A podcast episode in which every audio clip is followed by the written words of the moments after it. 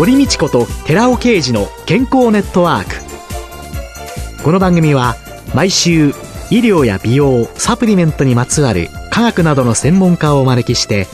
私たちの健康のために役に立つお話を伺う健康生活応援番組です。包摂体サプリメントと MGO マヌカハニーで健康な毎日をお届けする「コサナの提供」でお送りします。ここでコサナから番組パーソナリティで神戸大学医学部客員教授寺尾啓二社長の新刊動脈硬化と突然死の知られざる原因小型 LDL コレステロールの怖い話発売のお知らせです。シクロデキストリン研究の第一人者、寺尾啓治社長が、動脈硬化や脳卒中を招く真の悪玉コレステロールの正体、小型 LDL コレステロールについてわかりやすく解説します。寺尾啓治小佐奈社長の新刊、動脈硬化と突然死の知られざる原因、小型 LDL コレステロールの怖い話、発売のお知らせでした。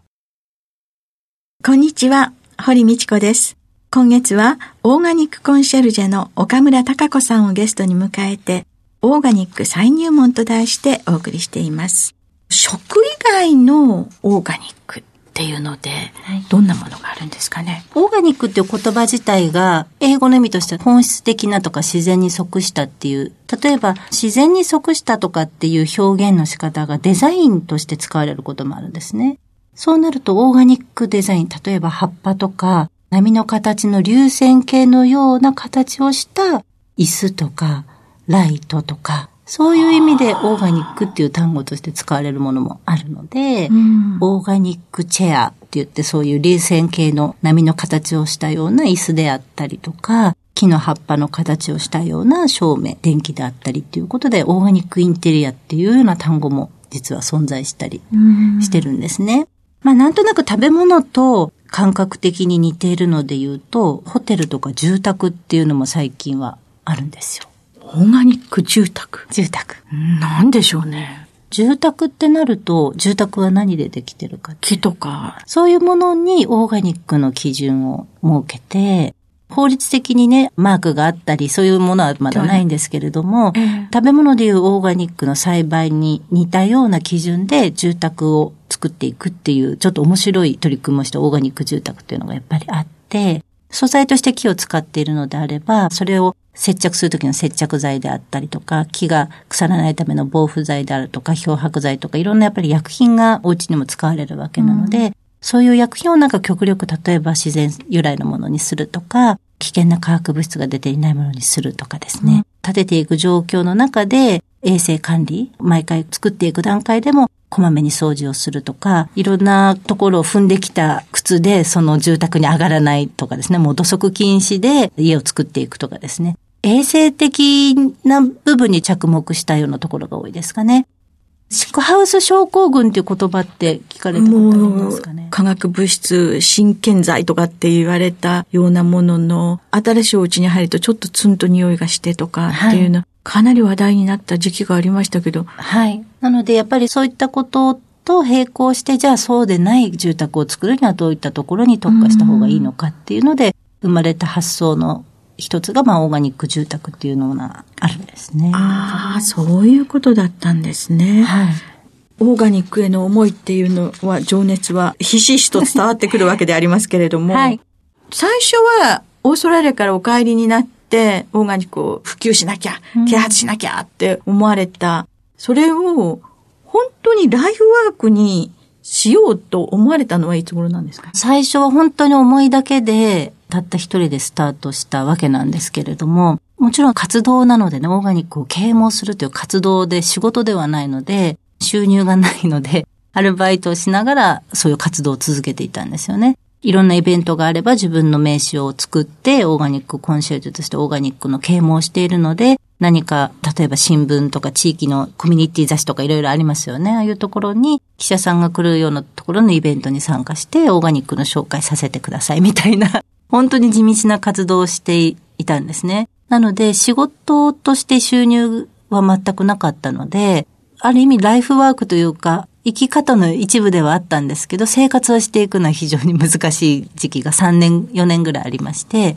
ロハスっていうブームが来たのなんとなく覚えてらっしゃいますか、はいはいはい、そのロハスというブームが、新しい潮流がアメリカからそういう文化が日本に来て、サステナブル、環境に配慮しながら健康的な生活をしていきましょうよっていうフレーズですよね。ロハスとはそういう環境に配慮しながら自分の健康も促進するっていう、そのロハスのテーマが日本に来てから、じゃあロハスな生活に不可欠なものってオーガニックの食品だよね。体を動かすヨガだよねっていうことで、イベントに呼ばれてお話しする機会をもらったり、書籍を書く機会をもらったりっていうことで少しずつオーガニックを啓蒙するということをある意味仕事として最初の3、4年は本当に、本当に住むところも なくて恥ずかしいですけど、20代の女の子が海外から東京に来て住むところがないっていうのも本当笑っちゃう話ですけど、遠い親戚のお家の一部屋を間借りして、だから親はカンカンでしたよね。なんか5年間もオーストラリアに行って、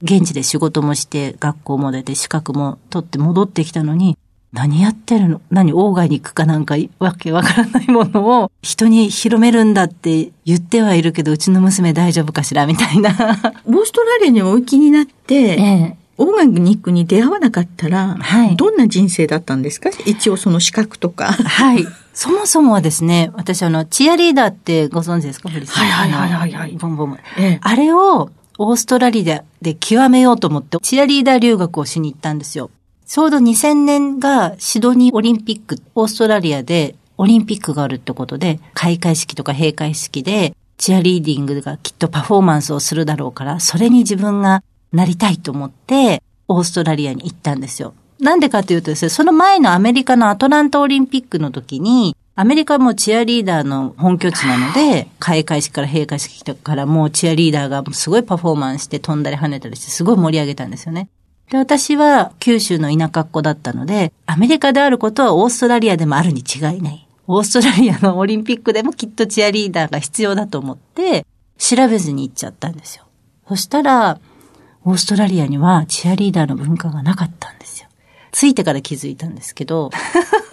それもなかなかすごいですね。本当に多分この放送をね、聞いていらっしゃる、例えば現代の方々は、そんなのインターネットで調べていけばわかるじゃない？その現地に行かなきゃわからないことなんてないはずってきっと思うと思うんですけど、私が渡ったのは1999年だから、まだそのヤフーとかグーグルとかインターネットで調べるっていうことがない時代だったから、本屋に行って調べるしかないっていう、もう本当に今でも信じられないんですけど、本屋さんに行って、オーストラリアっていう国のね、なんか本一冊取って、うん、もちろんそんな小さいチアリーディングっていうスポーツのことなんか載ってないですよ。なんかオペラハウスのこととかね、えー、そういうことしか載ってないんですけど、まあ現地に行けばどうにかなるだろうと思って、貯金を貯めて行ったんですよ。そしたら、ホストファミリーのお母さんに、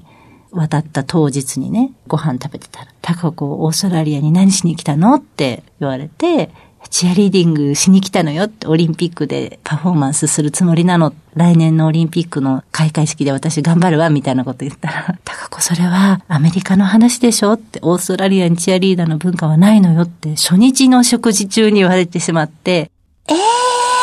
もうなんか、えーっていう言葉を言ったかどうかもわかんないぐらいちょっと衝撃的だったんです。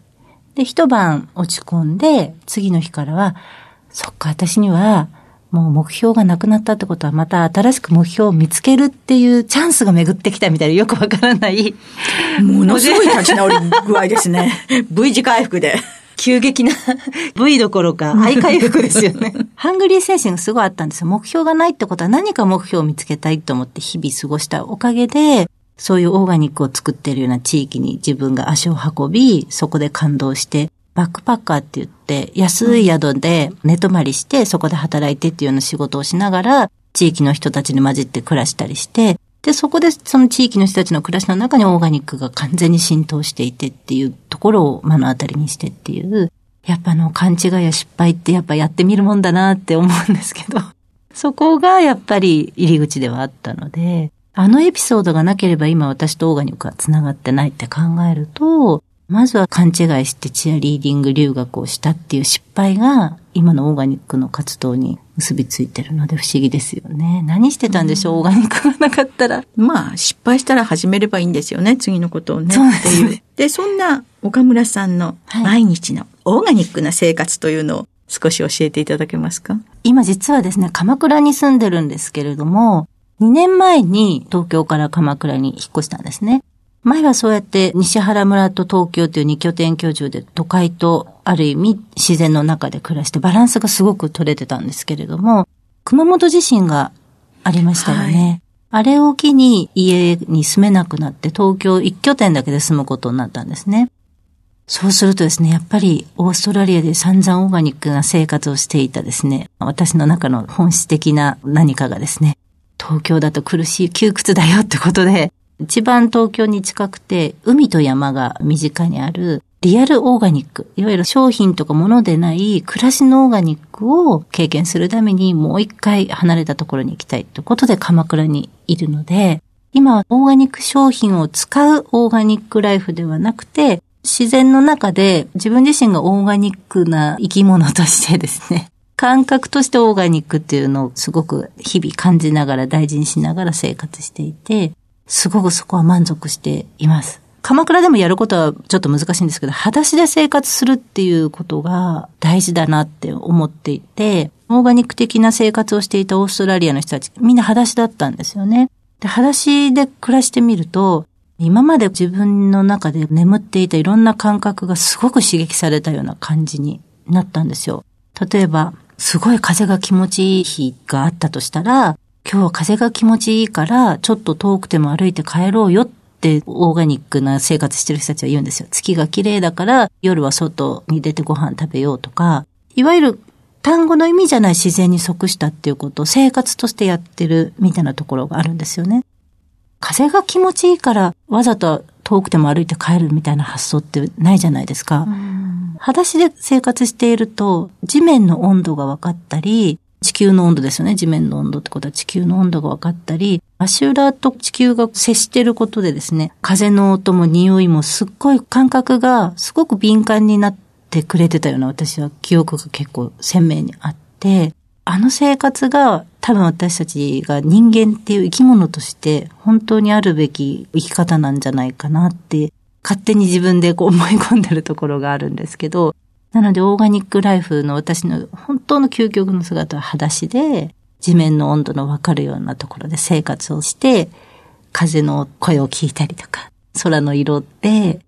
その日の気持ちがポジティブになったりとか、なんかそういう感覚の中で生きていくことが、私の理想のオーガニックライフなので、とりあえず今場所は鎌倉に移動してちょっと近づいたので、もうちょっと年を重ねたら山の方のちょっと上の方に登ってそろそろ裸足になってみるのもいいのかなって思ってるんですけど。時間で縛られて生きている？うん、それよりは自然の中で自然と共に生きる？はい。ああ、なんか随分本当に究極の贅沢な生活、ね、堀さんどうですか？オーガニックライフ。興味は非常にある。うん、瞬間風速は吹く。継続できるかどうかただ、いろいろな食品の生産者に思いを馳せようっていうのは、うん、これはいつでもできることで、はい、これは瞬間風速じゃなく、うん、ずっと生きていくのかなって思いながら、はい、今日お話を伺っていました。私は今年の4月から鎌倉 FM というローカルのラジオ局でハローウェルネスという番組を自分で持ってやっているんですけれども、それが第2、第4月曜日の夜7時10分から鎌倉 FM でインターネットでも聞くことができるんですけれども、そこでオーガニックを中心としたウェルネスなライフスタイル。またウェルネスって新しい単語が出てきてしまいましたけど、食べ物や身につけるもの、感覚的なものだけじゃなくて、その心の体の中っていうものも、やっぱり健康的でいるにはどうしたらいいのかなということで、ウェルネスっていう世界を追求するような最近は仕事や活動してるんですけれども、そういった情報をこのハローウェルネスという番組で紹介してますので、よろしかったら第2、第4月曜日夜7時10分から鎌倉 FM を聞いていただけたら嬉しいなと思っています。ハローウェルネス。はい。という番組ですね。はい、岡村さんのオーガニックな世界に浸りたい方、ぜひお聞きいただければと思います。今月は4週にわたりオーガニックコンシェルジェの岡村隆子さんをゲストに迎えて、オーガニック再入門と題してお話を伺いました。岡村さんありがとうございました。ありがとうございました。続いて、寺尾刑事の研究者コラムのコーナーです。お話は、小佐野社長で神戸大学医学部客員教授の寺尾啓二さんです。こんにちは、寺尾啓二です。今週は難消化性アルファオリゴ糖による腸内環境改善と肝動脈疾患予防についてお話しさせていただきます。私の研究室では食物繊維である難消化性アルファオリゴ糖の研究を行っています。マウスを用いて通常食、高脂肪食、そしてアルファオリゴ糖を加えた高脂肪食に分けまして、食べさせた後、腸内の短鎖脂肪酸と腸内細菌がどのように変化するかについて検討してきています。高脂肪食を食べさせて、そこにさらに難消化性アルファオリゴ糖を食べさせることによりまして、腸内に短鎖脂肪酸が増える。実際には酢酸とかプロピオン酸とか、酪酸とかイソラク酸、イソキシソ酸、そういった短鎖脂肪酸全体が増えることを確かめています。そして、難消化性アルファオリゴ糖を添加した高脂肪食を食べさせることによって、バクテロイデスが増える。そして腸内細菌層の乱れは抑制されます。で、短鎖脂肪酸が増える。つまり、酢酸とかプロピオン酸とか酪酸が増えることで、善玉菌が増えるというようなことになりまして、腸内環境が改善されるということが明らかとなっているわけです。このように山下教授の研究論文と私の研究室の結果を合わせると、難消化性アルファオリゴ糖を摂取すると、腸内のバクテロイデスを増加させることができて、動脈硬化を予防できることになるわけです。このように難消化性オリゴ糖は中性脂肪低減作用とインスリン抵抗性改善作用の2つを通じまして小型 LDL コレステロールを低減させるさらに腸内環境を改善することで動脈硬化を予防できるスーパー食物繊維と呼べる物質なのです。お話は小佐野社長で神戸大学医学部客員教授の寺尾啓二さんでした。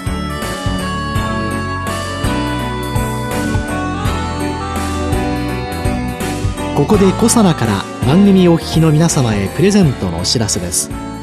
優れた抗菌作用を持つ MGO 食物メチルグリオキサールを 1kg 中に 250mg 以上含むニュージーランド産の蜂蜜コサナのマヌカハニー MGO250 プラス 250g を番組お聞きの10名様にプレゼントします。プレゼントをご希望の方は番組サイトの応募フォームからお申し込みください。コサナのマヌカハニー MGO250 プラス 250g プレゼントのお知らせでした。